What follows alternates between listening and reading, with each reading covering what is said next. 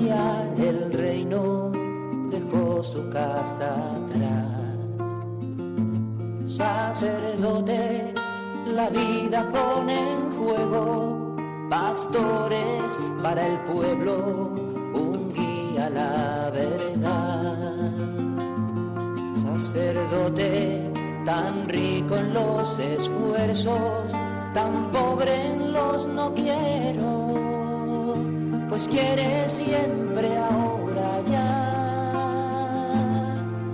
Comienza en Radio María, Sacerdotes de Dios, Servidores de los Hombres, dirigido por el Padre Miguel Ángel Arribas. En sus manos da el pan de vida, pastor con el buen pastor, al pie de la cruz, con el que está en cruz, lámpara de luz en la oscuridad, en sus manos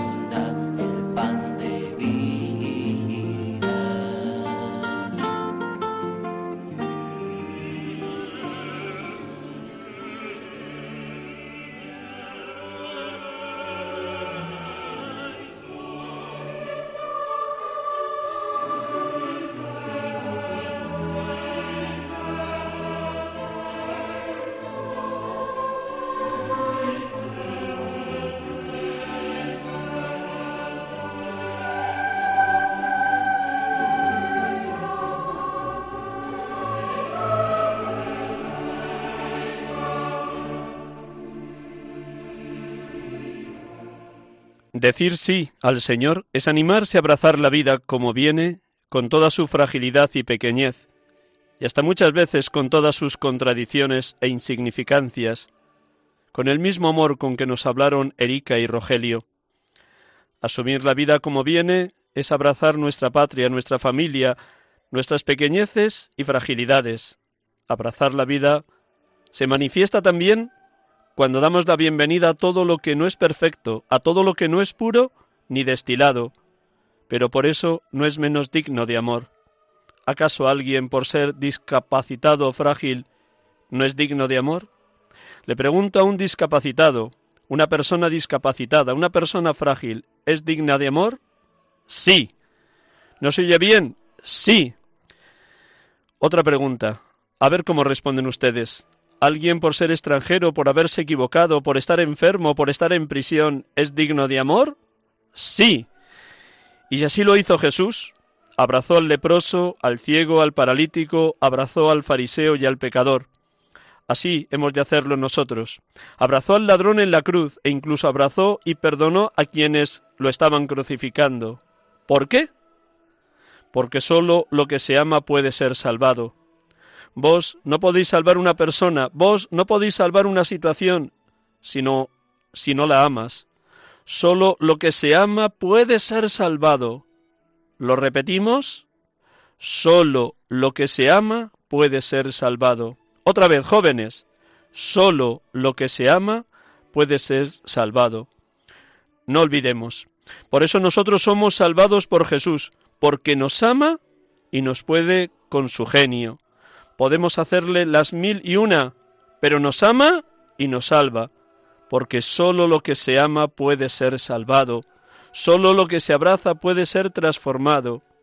El amor del Señor es más grande que todas nuestras contradicciones, que todas nuestras fragilidades, que todas nuestras pequeñeces. Pero es precisamente a través de nuestras contradicciones, fragilidades y pequeñeces como Él quiere reescribir esta historia de amor. Abrazó al Hijo pródigo, abrazó a Pedro después de las negaciones, y nos abraza siempre, siempre, siempre después de nuestras caídas, ayudándonos a levantarnos y a ponernos en pie.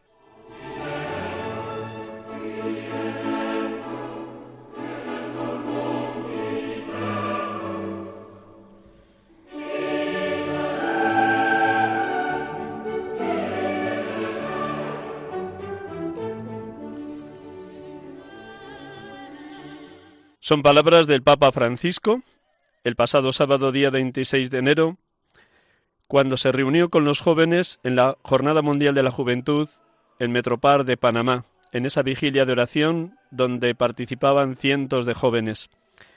El sí de María es el sí que daba pie a toda la homilía en aquella vigilia. El sí de María ha de ser también para nosotros, adolescentes, jóvenes, adultos, ancianos, consagrados, consagradas, sacerdotes, matrimonios, el sí que defina nuestra existencia, nuestra vocación, porque en ella tenemos el modelo perfecto del verdadero discípulo de Jesús. Si ella dijo hágase, hágase en mí según tu palabra, también toda vocación cristiana, de cualquier edad, condición o estado, a decir sí, como lo dijo la Virgen María. Este era el punto central con, con el que el Papa quería animar a los jóvenes a que su vida fuera eminentemente vocacional, siempre sí, porque este era el lema también de la Jornada Mundial de la Juventud del pasado fin de semana en Panamá. He aquí la esclava del Señor, hágase en mí según tu palabra.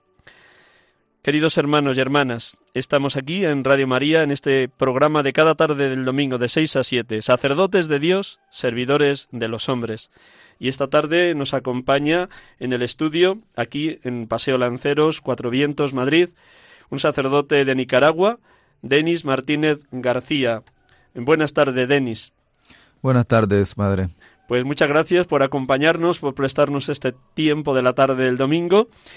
Luego le presentaremos con más detalle, nos va a contar su testimonio, cómo se vive hoy la situación política, eclesial y pastoral de su nación, de su patria, que es Nicaragua, y por qué está en Madrid estudiando catequética. Luego le presentamos. Como cada domingo también, iniciamos el programa escuchando la palabra, meditando sobre ella, poniéndonos en oración, permitiendo que la palabra nos toque en lo más profundo de nuestro ser ese amor de Dios que proclama el himno a la caridad de 1 Corintios 13, que es la segunda lectura de este domingo, domingo cuarto del tiempo ordinario.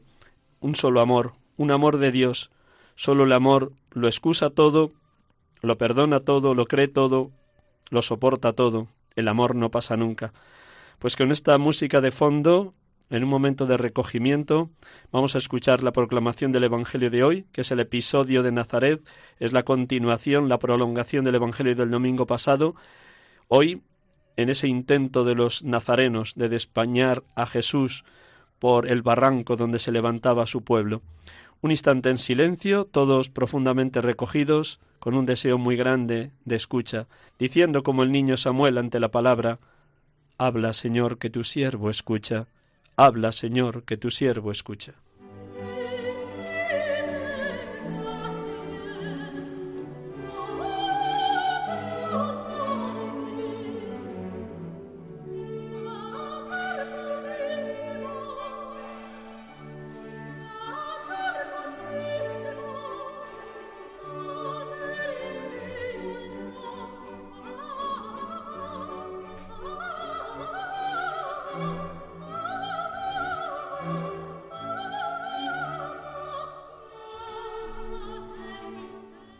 Del Evangelio de San Lucas.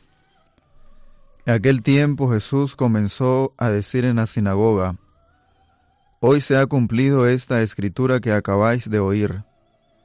Y todos le expresaban su aprobación y se admiraban de las palabras de gracia que salían de su boca y decían, ¿no es este el hijo de José? Pero Jesús les dijo, Sin duda me diréis aquel refrán, Médico, cúrate a ti mismo. Haz también aquí en tu pueblo lo que hemos oído que has hecho en Cafarnaún. Y añadió, En verdad os digo que ningún profeta es aceptado en su pueblo. Puedo aseguraros que en Israel había muchas viudas en los días de Elías, cuando estuvo cerrado el cielo tres años y seis meses, y hubo una gran hambre en todo el país. Sin embargo, a ninguna de ellas fue enviado Elías, sino a una viuda de Sarepta, en el territorio de Sidón. Y muchos leprosos había en Israel en tiempos del profeta Eliseo. Sin embargo, ninguno de ellos fue curado sino Naamán el sirio. Al oír esto, todos en la sinagoga se pusieron furiosos y levantándose lo echaron fuera del pueblo, y lo llevaron hasta un precipicio del monte sobre el que estaba edificado su pueblo, con intención de despeñarlo. Pero Jesús se abrió paso entre ellos y seguía su camino.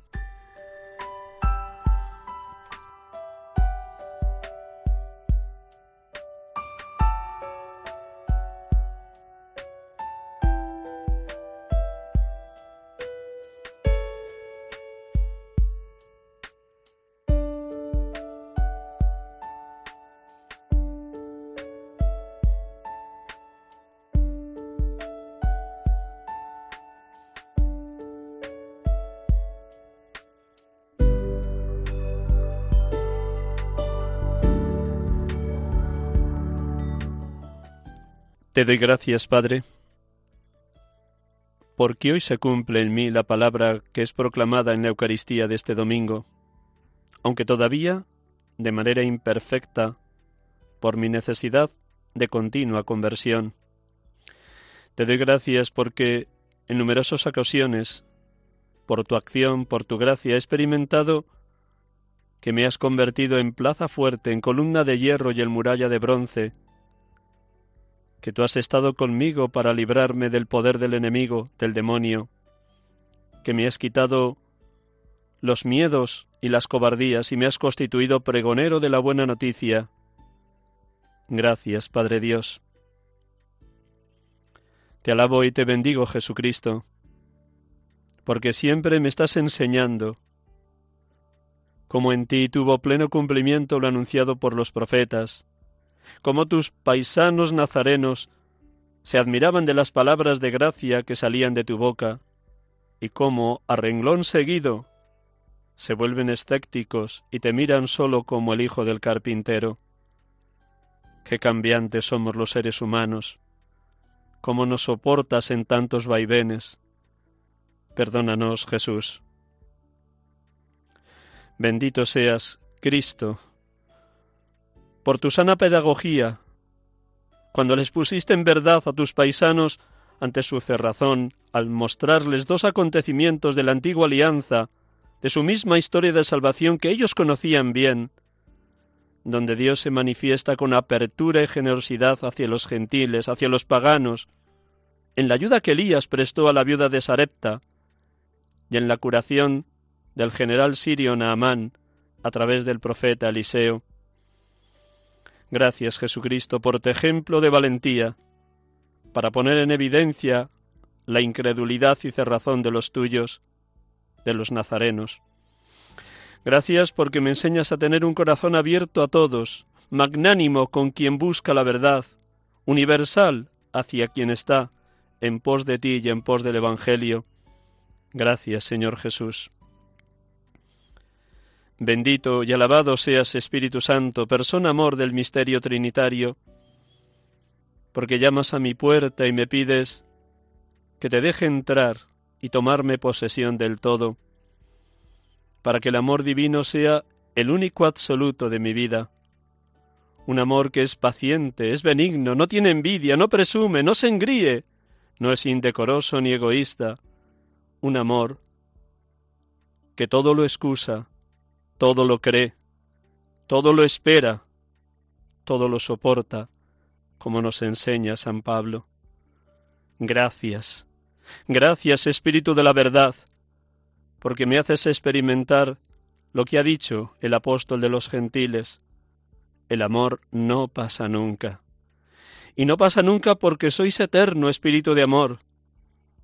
Y seguís derramando esa caridad a todo el que cree y se acerca a tu acción transformadora y participa vivamente de los sacramentos, en especial de la Eucaristía. Gracias, oh Paráclito, por ser la fuente inagotable del amor divino. Gracias.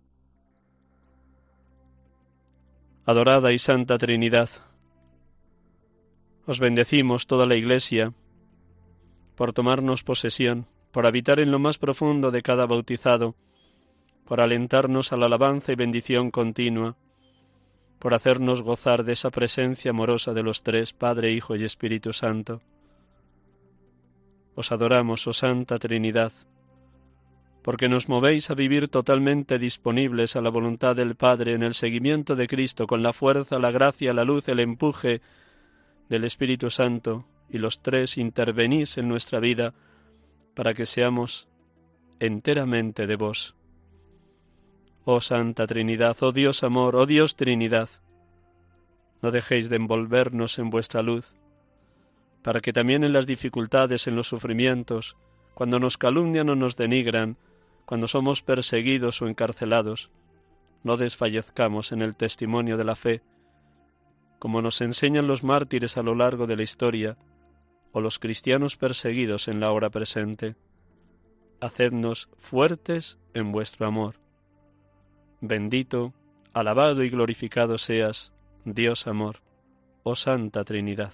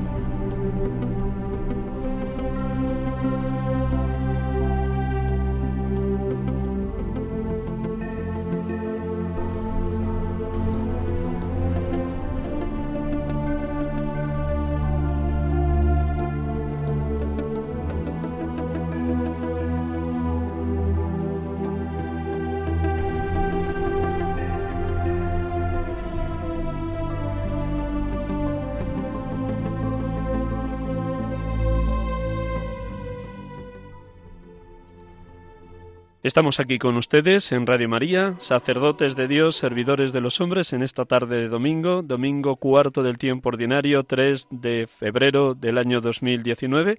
Hoy en muchos sitios seguro que se ha celebrado también San Blas, a pesar de que es domingo y como saben litúrgicamente prima muchísimo más, es solemnidad para los cristianos el acontecimiento de la resurrección de Cristo. Pero felicidades a todas las ciudades y pueblos que tienen como patrono a San Blas.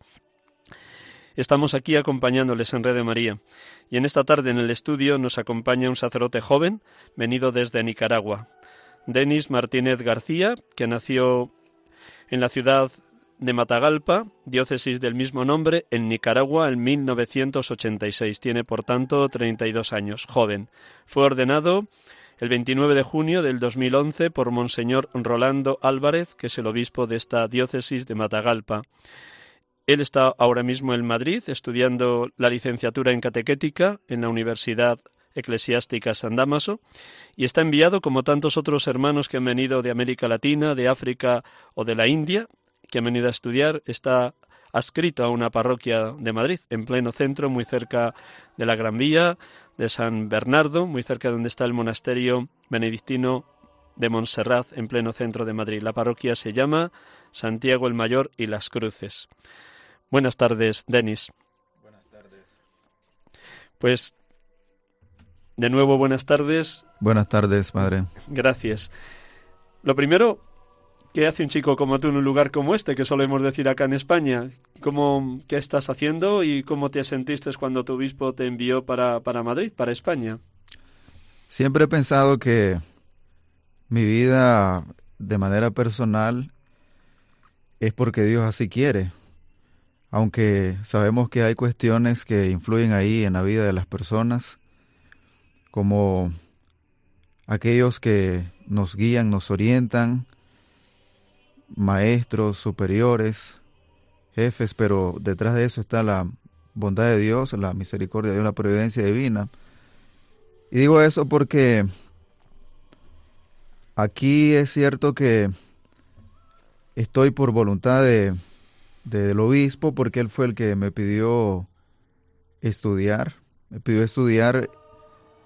En primer lugar, él quería que estudiara historia de, de la iglesia y le comenté que la historia pues sí me gusta, pero como que no era algo así una opción para mi formación sacerdotal. Entonces él me dijo que, que, que quería estudiar. Yo le dije que me gustaría moral y él me dijo una segunda opción. Entonces yo le dije que me gustaba la pastoral, algo que tuviera que ver o relación con la catequesis y él me dijo vamos a informarnos. Entonces él hizo algunas averiguaciones con algunas universidades de Italia y no estaba la, la carrera. Solo había una carrera que se relacionaba con, con la vida comunitaria y él me dijo que si podía estudiar eso, yo le dije que sí, estaba bien. Pero en ese momento llegó un sacerdote de acá Madrid para explicar eh, algunos asuntos sobre los tribunales eclesiásticos, porque Monseñor está preocupado por asistir en la realidad matrimonial, asesorar a algunas personas en las parroquias para que puedan apoyar también a los fieles.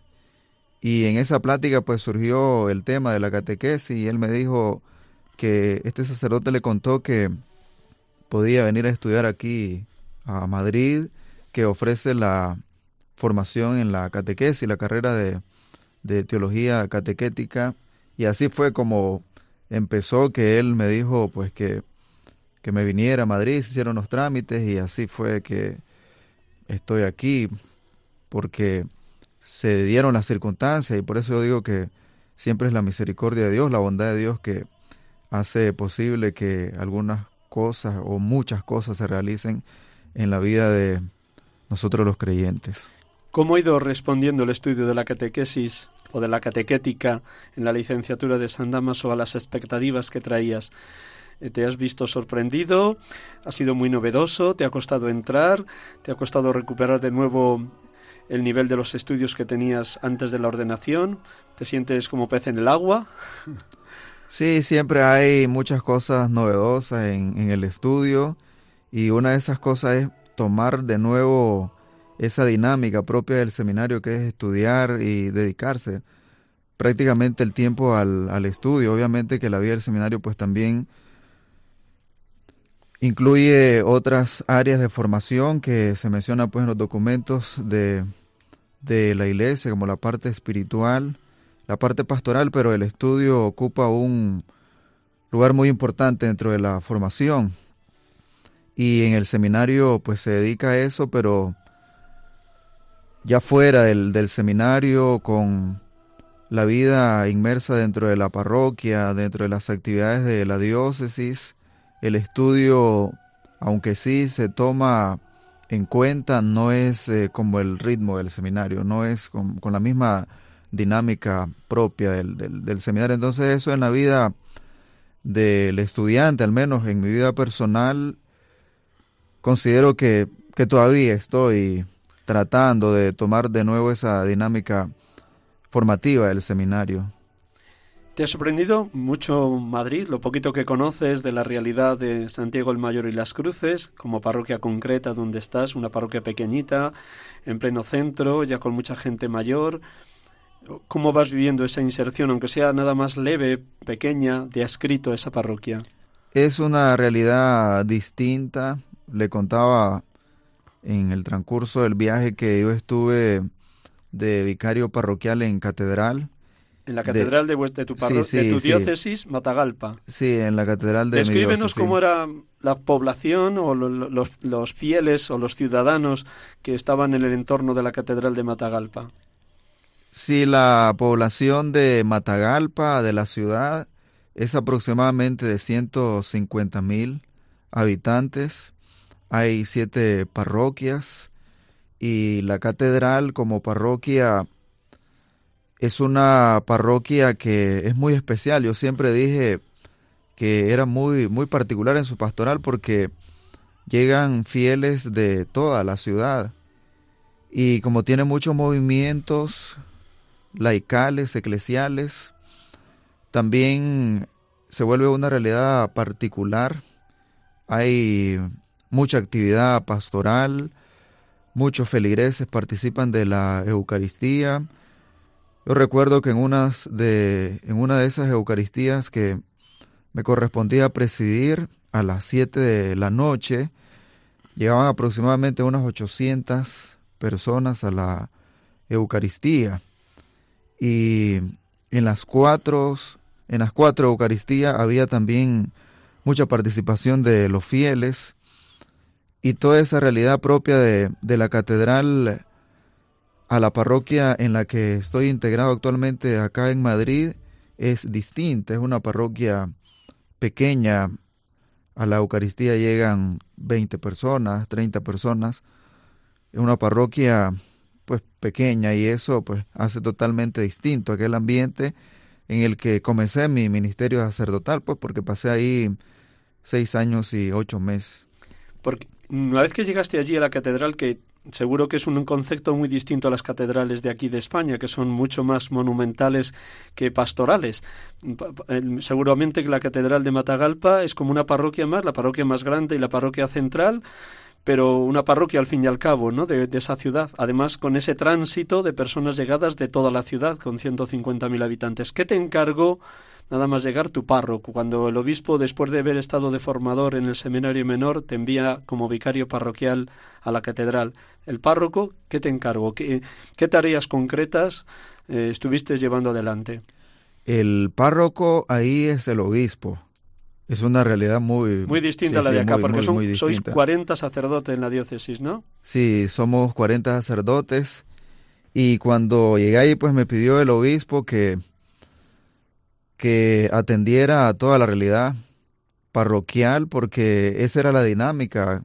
O sea, que, ejercías prácticamente de párroco porque el obispo estaría viajando muchas veces. ¿no sí, sí, el obispo visitaba las otras parroquias de la diócesis y me correspondía ver... Eh, Asumir todas las tareas. Sí, sí, no el 100%, porque habían otros sacerdotes que sí apoyaban a la Eucaristía y apoyaban también con algunos movimientos. Hay un grupo de, de oración que hace un programa también en la radio que era apoyado por otros sacerdotes, se reunía con, con, este, con este ministerio, con este grupo de, de oración y otros aspectos de, de, la parroquia, como las reuniones del consejo parroquial, se me correspondía. Ver eh, las otras partes administrativas también de la parroquia, me correspondía. Y el obispo me pidió que atendiera de manera particular las inquietudes de los fieles, eh, sobre todo los sacramentos, la parte sacramental, las confesiones, la vida espiritual de los movimientos, particularmente los retiros. Allá se hacen ejercicios espirituales con frecuencia dentro de los movimientos hay un movimiento que hace encuentros espirituales muchas veces en el año. Este movimiento se llama Encuentros Conyugales, que es un movimiento de matrimonio y durante el año hace muchos ejercicios espirituales con los matrimonios y se invita a los sacerdotes a confesar. Entonces muchas veces les acompañaba también en la Eucaristía de clausura del, del retiro, les estaba acompañando, también acompañando a la renovación católica carismática, que es un movimiento que apoya mucho a la diócesis, está presente en todas las parroquias de la diócesis, está el movimiento cursillo de cristiandad y en algunas ocasiones pues también me correspondía acompañarles. Y toda esa dinámica propia de, de, de la parroquia. Y en algunas ocasiones pues también coordinar actividades con el obispo dentro de la parroquia, aquellas fiestas solemnes, algunas ordenaciones de diáconos, ordenaciones sacerdotales, festividades de la diócesis como las fiestas patronales.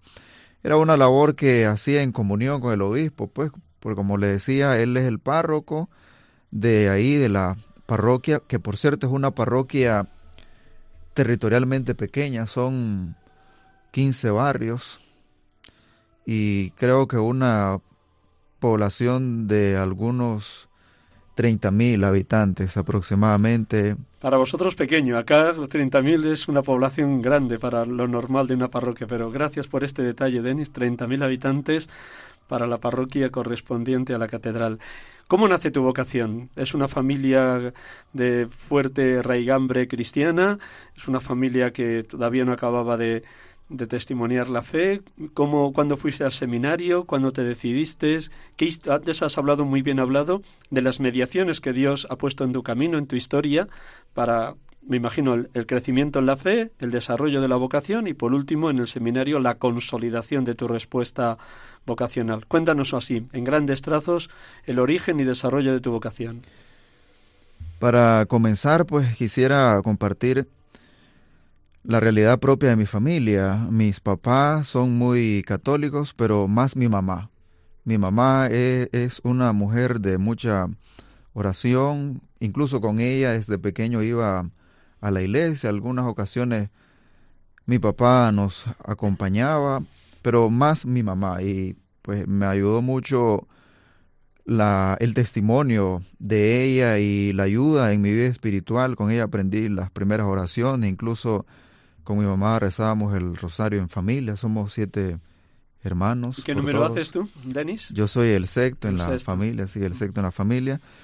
Y eso me ayudó para poder eh,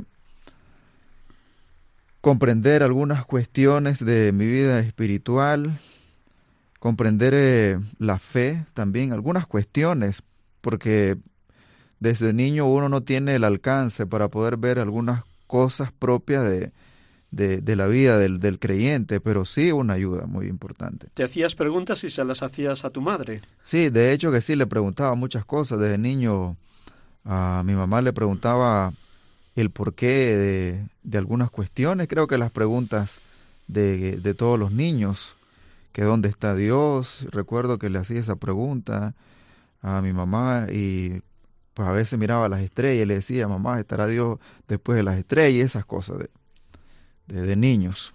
Allá en Nicaragua, ¿con qué edad los niños hacen la comunión? ¿Tú cuándo hiciste tu primera comunión? ¿Qué edad tenías? ¿Y quién te formó? ¿Quién te preparó para ella, Denis? La primera comunión la realicé a los ocho años y la preparación fue con la ayuda de catequistas. Ellos me enseñaron las principales oraciones, pues, porque la catequesis son oraciones y algunas preguntas en esta área de la formación. Recuerdo que ahí aprendí el credo, el credo, nosotros le decimos el credo grande, que es el credo niceno-constantinopolitano. Y aprendí también ahí las obras de misericordia. El catequista nos enseñaba la las realidades, por así decirlo, más fundamentales de nuestra fe, lo más, lo más esencial de la formación cristiana. Y posteriormente, pues hice la, primera comunión a, a, los ocho años. ¿Y la vocación cuándo empieza a surgir? Los primeros indicios, Denis. Los primeros indicios yo diría que están en mi primera experiencia dentro de la vida de la parroquia. Fui monaguillo dos años. ¿Cómo se llama tu parroquia de origen? San Dionisio, mi parroquia se llama San Dionisio. Es una parroquia también pequeña, de 18 mil habitantes. El padre tiene que visitar las comunidades de, la parroquia, que están ubicadas a una hora en, transporte, transporte privado. Y la parroquia pues está a, a 36 kilómetros nosotros allá medimos la distancia por kilómetros, a 36 kilómetros de, de Matagalpa, de la ciudad de Matagalpa. Entonces fui monaguillo y ahí comencé con, con mi vocación, hablando con algunos compañeros también monaguillos y algunas personas mayores. Platicamos sobre la vida del seminario. He escuchado hablar a algunos seminaristas, cómo habían tenido la experiencia en el seminario y todo eso me fue motivando para entrar. Luego en una plática de muchas con, con un compañero de clase, él me dijo que, que si tenía la inquietud de entrar al seminario, podía hacerlo. Y la verdad que yo solo escuché, pero no le dije que si iba a entrar o que no. Y a los dos años, pues tomé la, la, decisión de entrar al, al, seminario ¿Tenías cuántos años? Cuando entré al seminario menor tenía 15 años. 15 años y pasé dos años en el seminario menor y posteriormente al seminario mayor a la capital de Nicaragua que se llama Managua. ¿Cómo viviste las fechas previas a la ordenación? ¿Cómo lo vivió tu familia?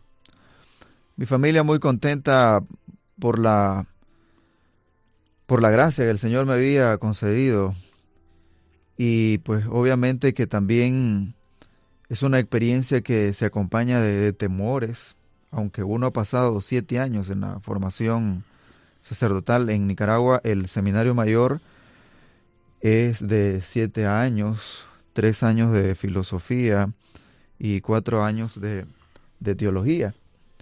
Todo ese tiempo es una experiencia muy, muy edificante, una experiencia muy, muy intensa, pero siempre hay temores. Recuerdo que en la Eucaristía de ordenación sacerdotal y en la diaconal también, estaba con muchos nervios. Recuerdo que no dormí bien esa vez por, por ese momento que iba a recibir, pero a la vez contento porque lo que me había propuesto estaba, estaba sucediendo. Y agradecido también con la misericordia de Dios porque durante la formación siempre pensé que iba a tener muchas dificultades. Incluso yo le decía a mi formador que si en mi camino él miraba que algunas cosas no estaban bien, que me las hiciera saber. Y los formadores pues me dijeron que, que sí, que, que me iban a, a decir. Nunca me llamaron para, para llamarme la atención. Recuerdo que solamente una vez el formador nos llamó con otro, pero no era algo así grave, sino que eran cuestiones dentro de la vida formativa, dentro de la, de la disciplina, pero fue la única vez que mi formador pues, me llamó. En estos siete años, siete años y medio que llevas de sacerdote, ¿qué ha sido lo más gozoso, lo que te ha tocado más dentro como ratificación de que estás en el lugar donde Dios quiere en la Iglesia? ¿Y qué ha sido lo que más te ha hecho sufrir? La mayor alegría y el mayor sufrimiento de estos siete años, Denis. La mayor alegría que me ha dado durante mi ministerio sacerdotal es el poder eh, compartir el Evangelio de Cristo con, con las personas y poder eh, colaborar con la, con la obra de Dios, pues porque al final es Dios el que realiza el, el milagro. Me siento un colaborador, pero a la vez muy contento de que muchos fieles, muchas personas, puedan crecer en su vida espiritual, en su vida sacramental. Eso a mí me llena de alegría. Siempre me ha llenado de alegría poder dar una palabra de, de esperanza. Obviamente que al final es el mismo Evangelio de Cristo el que se comparte a los fieles y, y Dios pues hace, hace la obra. Y la mayor tristeza que he tenido dentro de mi vida espiritual es lo contrario a eso, ver personas que se alejan de, la iglesia y que a veces son indiferentes. Así lo he sentido y en mi vida pastoral como sacerdote ahí en la parroquia, pues una de las tristezas que, he experimentado o que experimenté es eh, la indiferencia de, de, muchos fieles o de muchos servidores para integrarse en la vida parroquial. De, de manera personal, pues esas han sido las dos. Hacemos un brevísimo, un brevísimo descanso musical, un instante.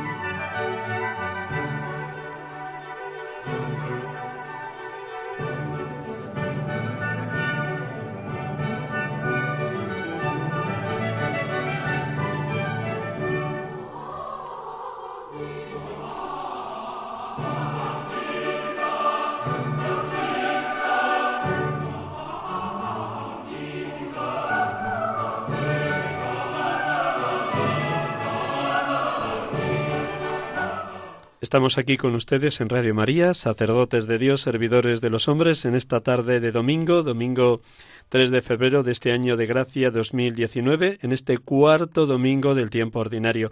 Nos acompaña desde los estudios centrales de Radio María, Paseo Lanceros, en el barrio de Cuatro Vientos, Madrid, Denis Martínez García, sacerdote de la diócesis de Matagalpa, Nicaragua, que lleva ordenado siete años y medio y que está estudiando la licenciatura en catequética en la Universidad Eclesiástica San Damaso. Nos ha venido compartiendo su experiencia de fe, de familia, su crecimiento vocacional y, y también unas pinceladas de cómo ha vivido sus siete años de ministerio. La realidad de Nicaragua no es nada fácil, social y políticamente hablando. No se parece al extremo de Venezuela, que ahora mismo estamos rezando mucho para que se resuelva todo de una manera pacífica y reconciliada, pero sí hay signos parecidos en Nicaragua a los que se dan en Venezuela. Mm, ¿Cómo describirías esa situación y cuál está siendo la postura de la Iglesia ante hechos a veces también sangrantes? Denis. La realidad de Nicaragua es una situación compleja es una realidad difícil desde la perspectiva del Evangelio, desde la perspectiva de los derechos humanos, desde el derecho de, la gente, porque se ha dado un conflicto entre el pueblo y el gobierno. Muchas personas han tenido que salir del país por miedo a la cárcel, porque el gobierno ha buscado la manera como quitar a todas aquellas personas que hablan de lo que está sucediendo en el país. Los periodistas se han ido al exilio, muchos periodistas, y otros que son amenazados, otros que también son perseguidos, algunos tienen que huir de sus casas a otras para poder eh, realizar su profesión. También hay otros sectores de la población que se ven amenazados y dentro de ellos pues también está la iglesia, están los sacerdotes, muchos sacerdotes que hablan de, de esta realidad teniendo en cuenta el Evangelio también son amenazados los obispos son amenazados.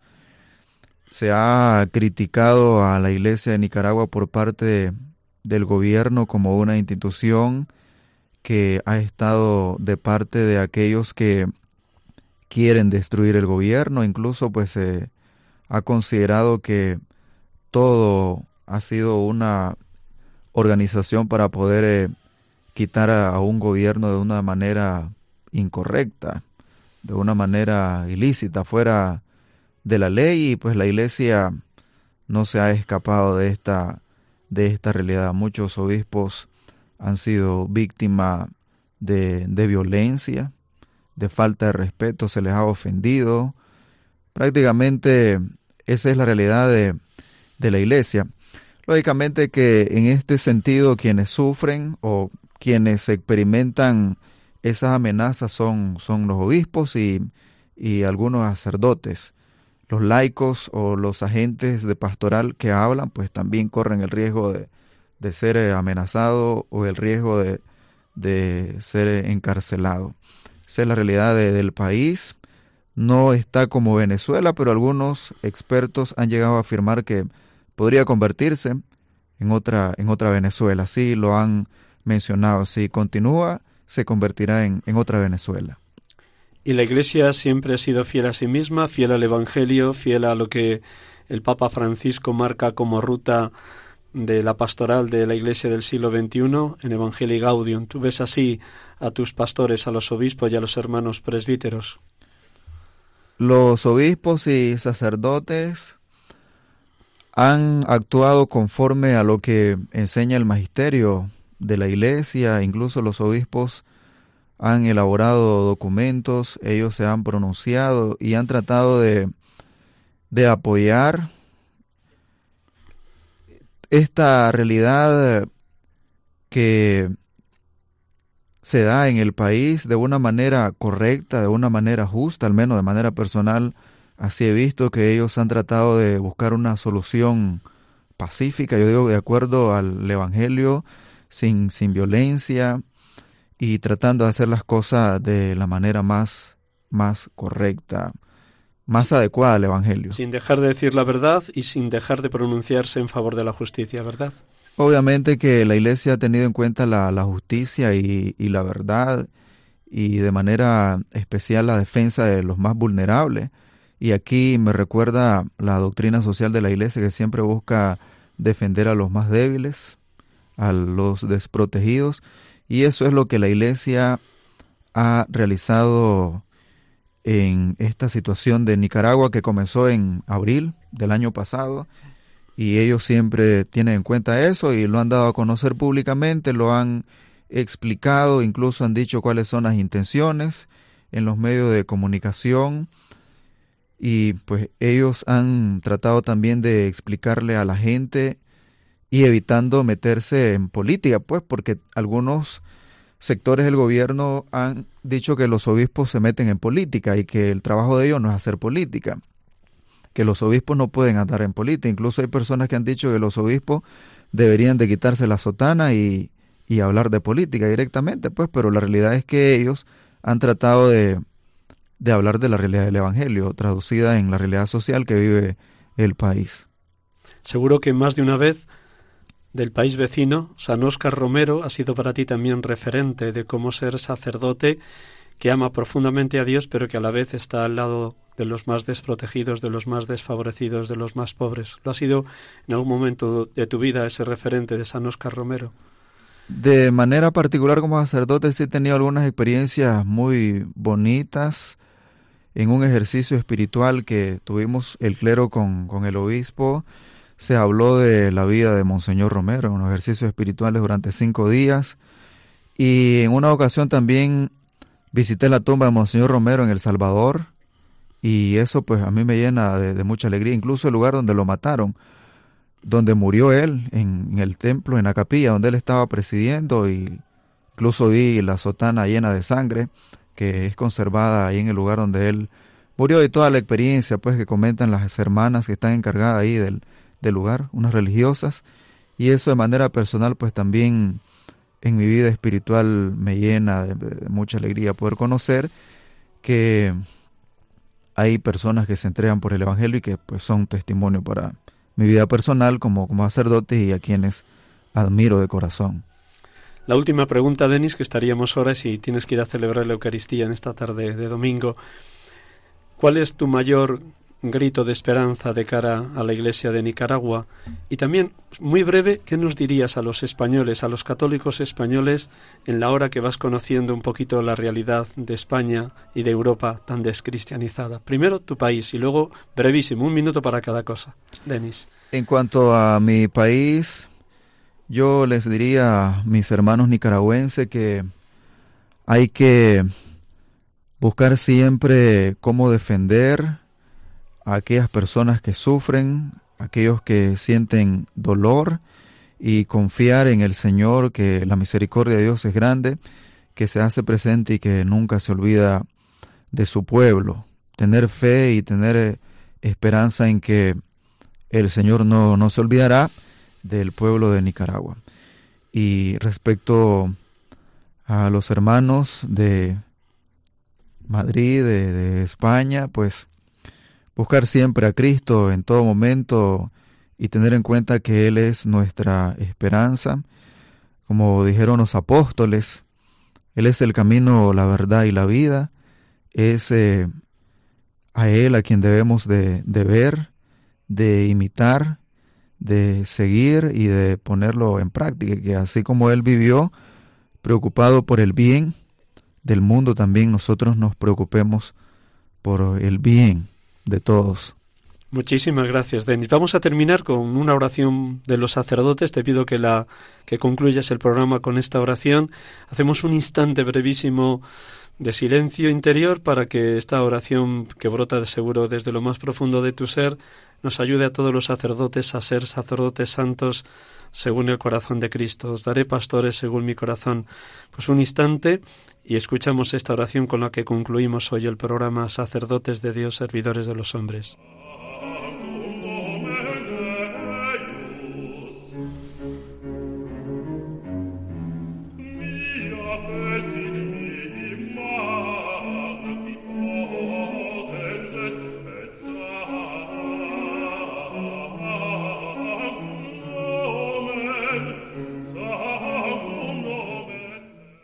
Señor, tú me has llamado al ministerio sacerdotal en un momento concreto de la historia en el que, como en los primeros tiempos apostólicos, quieres que todos los cristianos, y en modo especial los sacerdotes, seamos testigos de las maravillas de Dios y de la fuerza del Espíritu.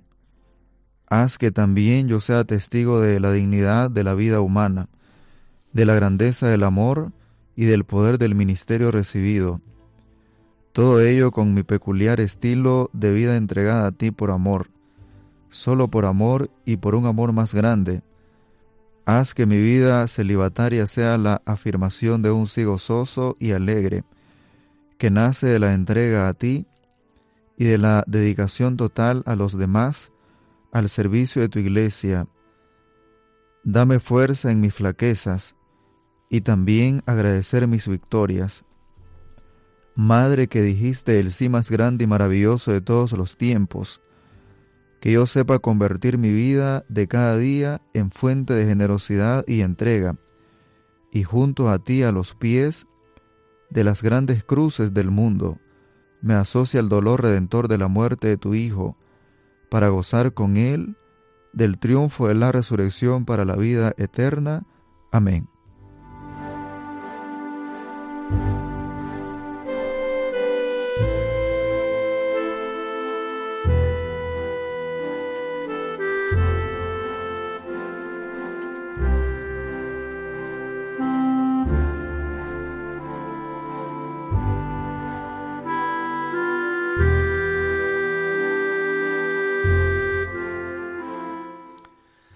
Les hemos acompañado aquí en Radio María, en este programa Sacerdotes de Dios, Servidores de los Hombres.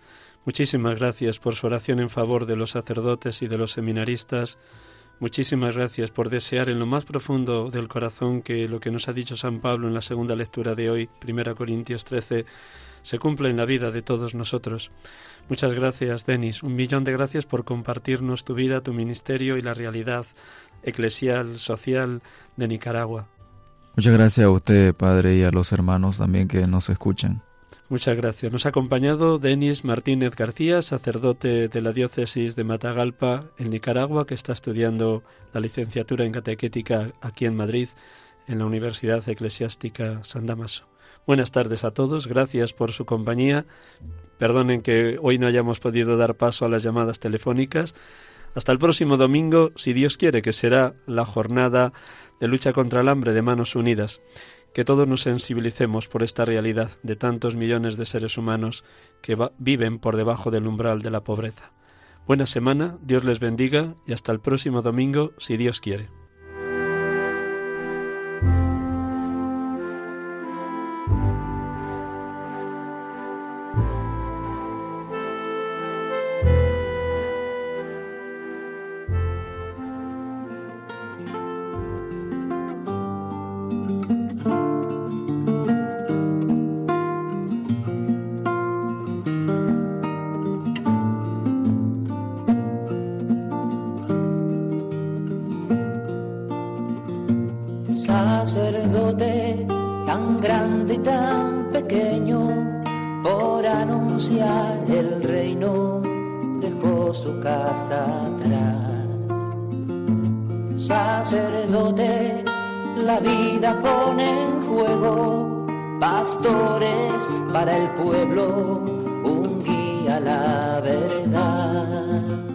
Acaban de escuchar el programa Sacerdotes de Dios, Servidores de los Hombres, dirigido por el Padre Miguel Ángel Arribas. Pues quiere siempre ahora ya. Pastor con el buen pastor al pie de la cruz, con el que está en cruz, lámpara de luz en la oscuridad, en sus manos da el pan de vida pastor, con el buen pastor, al pie de la cruz, con el que está en cruz, lámpara de luz en la oscuridad, en sus manos